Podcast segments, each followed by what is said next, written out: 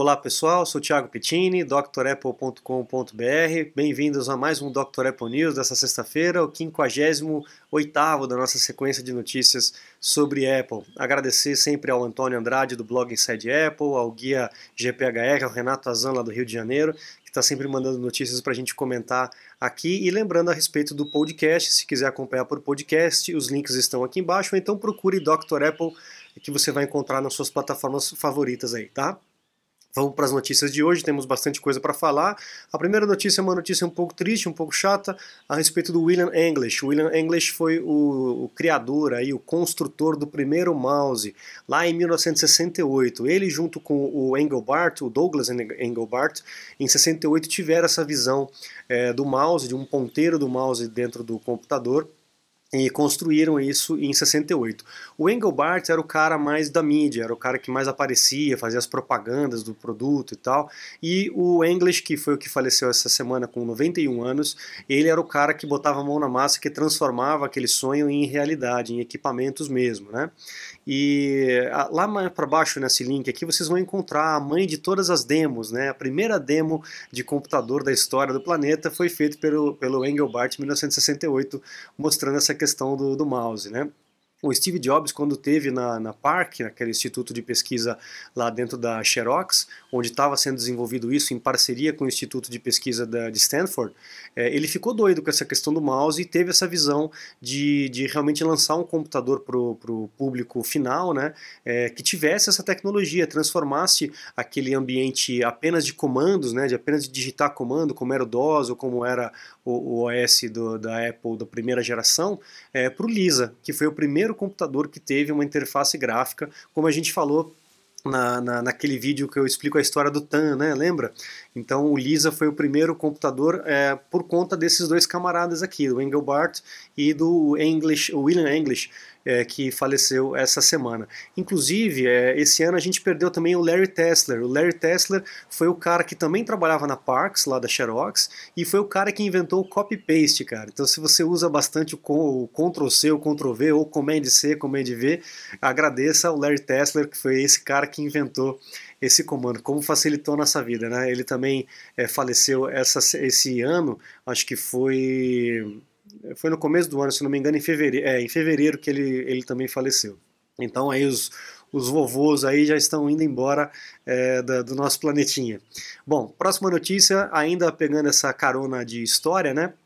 É, essa semana, em 4 de agosto, uh, o Steve Jobs é, admitiu a falha do Mobile Me. O que, que foi o Mobile Me? Quem já está no Mac aí já faz algum tempo, ou no iPhone já faz algum tempo, lembra do Mobile Me, que foi o avô aí, o pai, né? O pai do, do iCloud, que é o serviço de sincronia, e que também deu, deu sequência para todos os outros que nós conhecemos hoje, né? Como o Dropbox, o Google Drive, o OneDrive tudo mais. Tudo começou com o Mobile Me.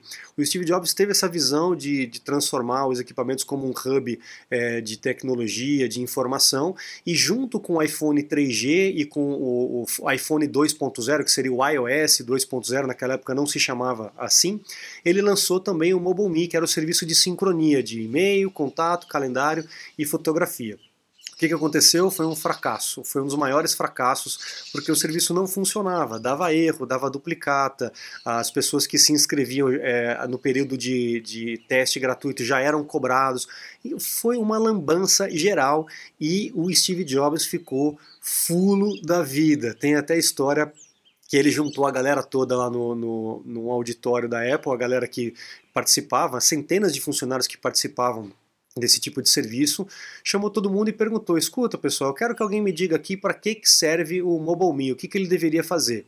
E a galera já estava meio, meio com o pé atrás, né?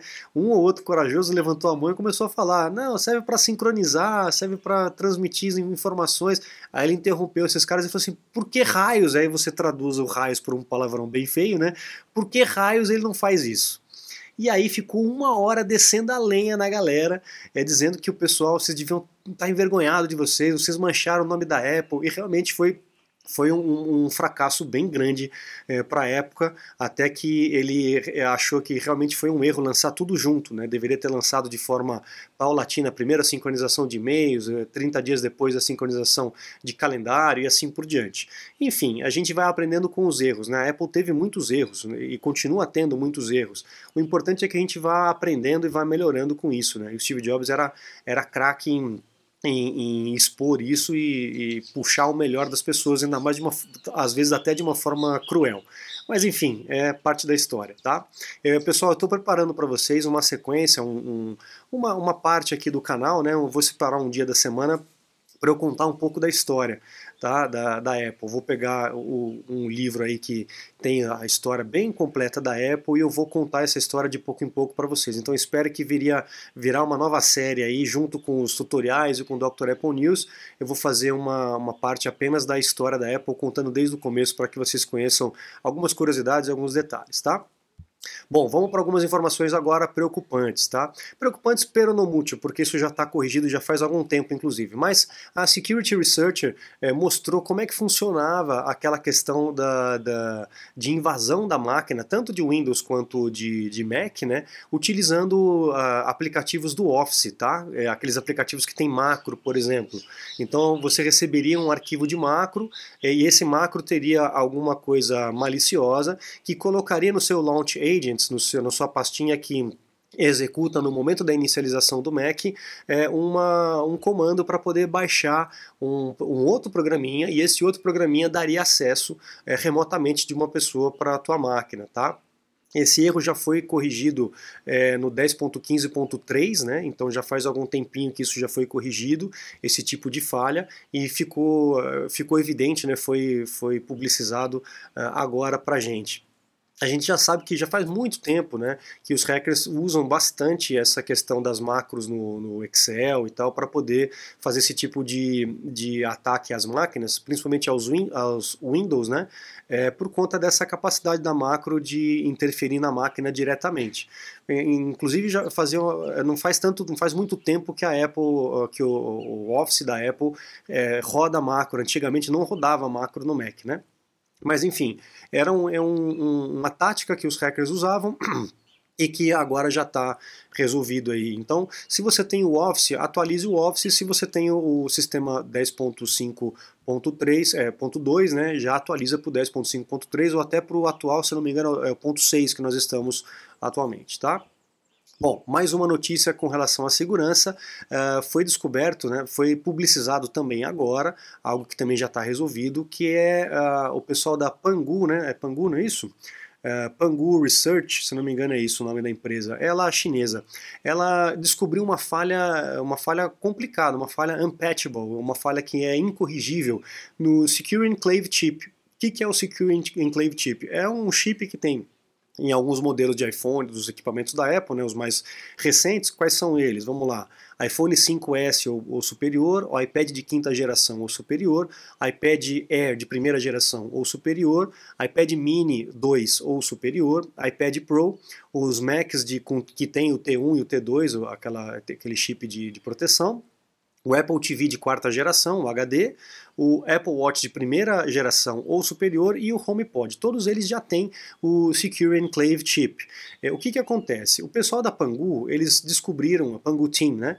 Eles descobriram uma forma de burlar esse chip. Esse chip, o que, que ele faz? Ele retém dentro dele um chip separado do, do processador mesmo da, da, da, máquina, dos chips internos, é um chip separado apenas para a parte de segurança. Então, lá vai conter as suas senhas, a validação da sua biometria, o Face ID ou Touch ID. Então, o, os aplicativos eles pedem acesso a esse Secure Enclave Chip e o Secure Enclave Chip, eh, chip ele dá o acesso ou não de acordo com a, a sua pré-definição, né? Então ele não tem acesso direto a esse conteúdo, tem esse intermediário. E esse pessoal eles conseguiram encontrar uma falha que eles conseguiam acessar esse conteúdo e é uma falha que está é, tá no hardware, não é nem no software, então é algo mais complicado. A boa notícia é que isso eles conseguem fazer até o chip A11 Bionic. É, a gente já está no A12 e no A13, então são chips anteriores. Então você que tem um equipamento mais antiguinho é, pode ter esse tipo de problema, mas é, ele só vai ter esse tipo de problema se a pessoa, se o hacker tiver acesso físico ao seu aparelho. Não é nada que acontece, acontece pela internet, você clicando num link. A pessoa precisa ter o acesso físico no seu aparelho, ligar num outro equipamento para poder conseguir fazer esse tipo de acesso, tá? Então, como a gente fala, pessoal, os equipamentos da Apple são mais seguros? Com certeza são mais seguros. Eles são invulneráveis? É um Superman? Não, não é um Superman. Sempre vai ter falha e vai ser sempre o cachorro correndo atrás do rabo. Mas a gente sabe que o iOS é muito mais seguro do que o Android e o, o macOS é muito mais seguro do que o Windows. Então não, é, é, é, esse o fato, né?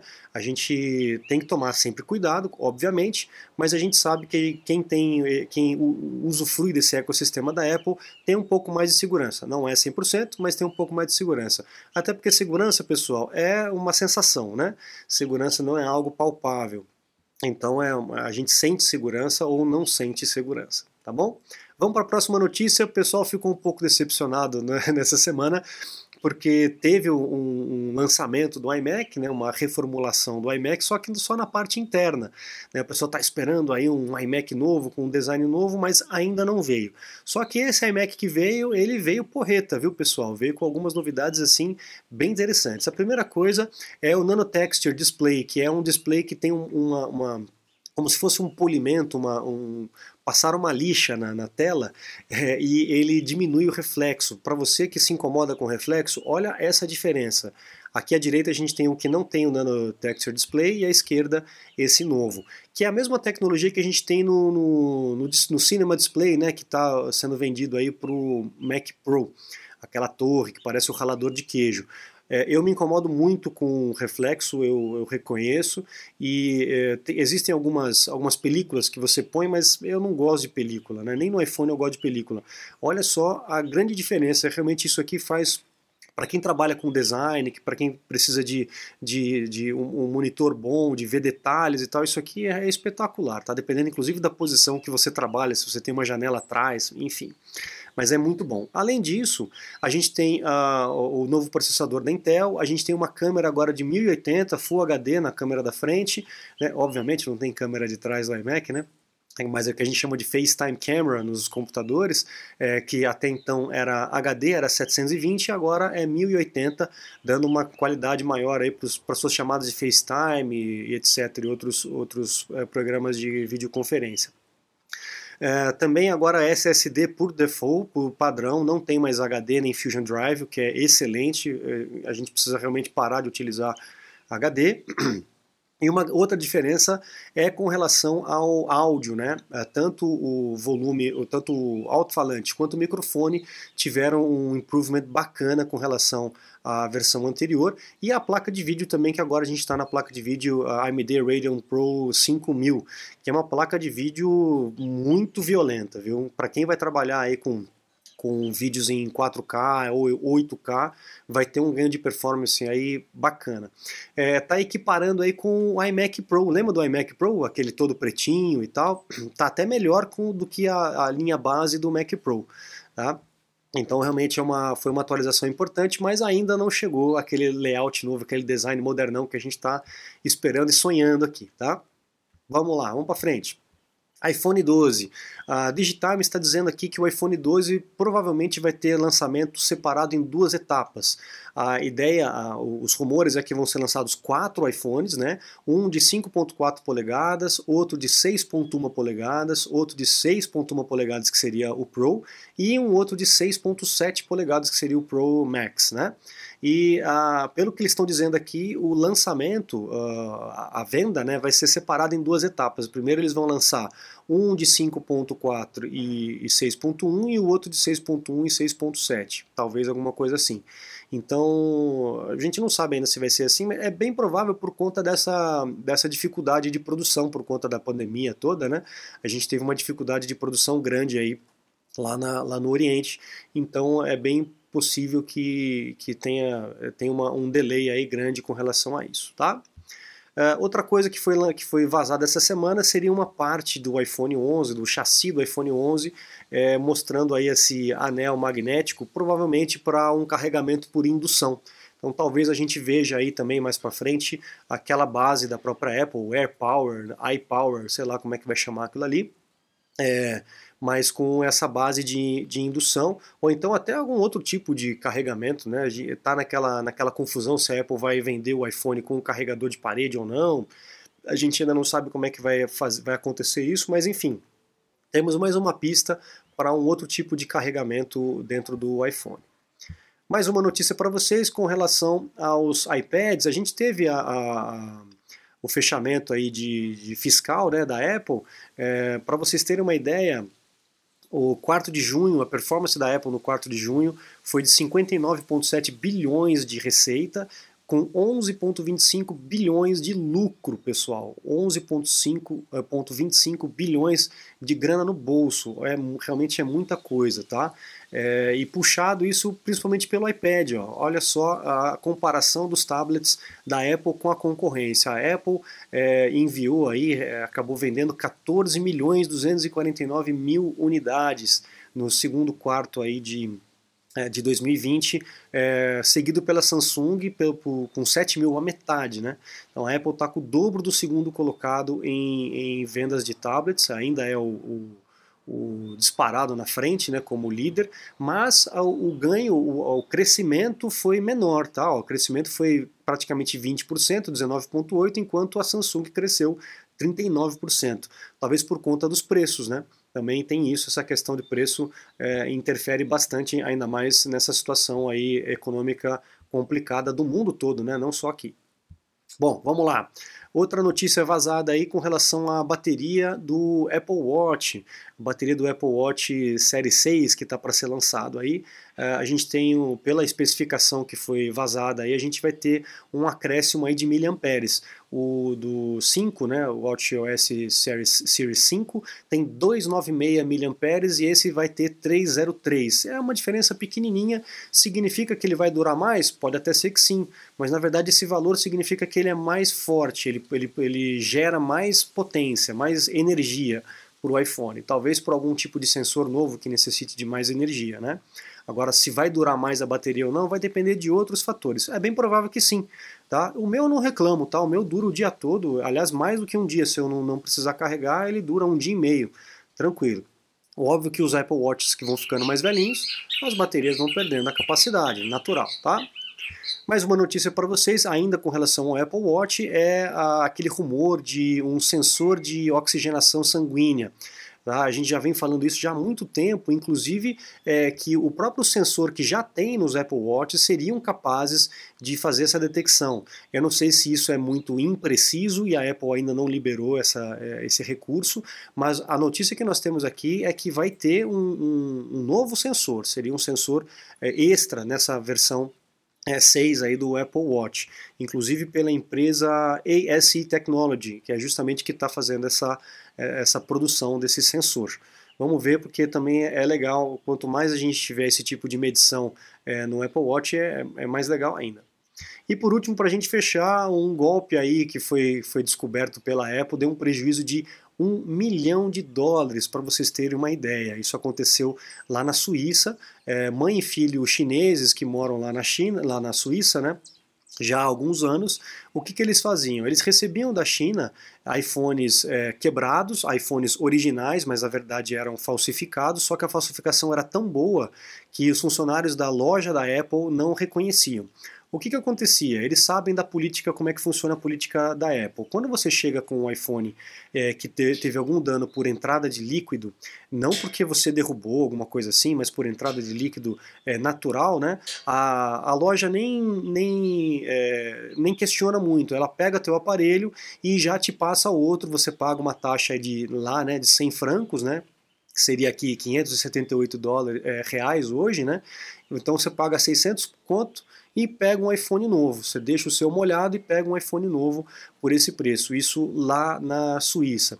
Como é, eles sabem que a política da Apple, quando o iPhone está molhado, é a loja não abrir, não mexer no aparelho por risco de pegar fogo, de curto, esse tipo de coisa, eles já pegam o lote e já mandam direto para a fábrica, e a fábrica que se vira em fazer isso.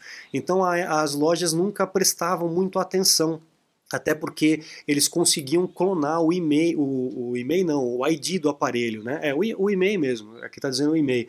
É que tem o e-mail e tem o, o, número do próprio aparelho, né? Então provavelmente tem alguém lá na fábrica, é, mal comunado com o pessoal lá da China, que mandava esses iPhones falsificados com um e-mail verdadeiro para dentro do lá da Suíça e esse, essa mãe e filho chineses faziam essa troca é, é, e aí mandavam os aparelhos originais e, e trocados de volta para a China. Eles recebiam cerca de 10, 10 euros, 10 é, francos aí por cada aparelho que eles faziam essa troca. E eles foram presos, podem pegar aí até quatro anos de prisão.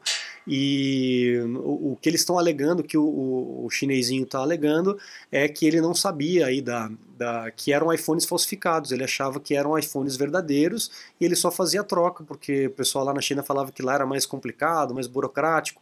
Enfim, mas deu um prejuízo de um milhão de dólares para a Apple. Olha só que coisa, né? E aí eles foram descobrir isso só mais para frente quando os equipamentos começaram a chegar lá na fábrica. Bom, pessoal, é, essa é a última notícia que eu separei para vocês essa semana. Agradeço a todos pela audiência, por acompanhar aqui comigo esse Dr. Apple News. Espero vocês na semana que vem e aconselho vocês aí a visitar o site drapple.com.br, a conhecer os cursos. Tem o curso da Siri que está indo muito bem, o pessoal tem gostado pra caramba. Os cursos do sistema operacional, iPad, iPhone, Mac e dos aplicativos também, para você poder aprender de forma mais completa e usar melhor a ferramenta que você tem em mãos, tá bom? Lá no site também também você encontra os meus contatos, caso você precise de um suporte técnico, uma consulta técnica online, uma aula VIP, tudo remotamente aí no conforto do teu lar, é só agendar o horário comigo. Ok? Eu agradeço a vocês, muito obrigado, um grande abraço e até a próxima. Tchau, tchau.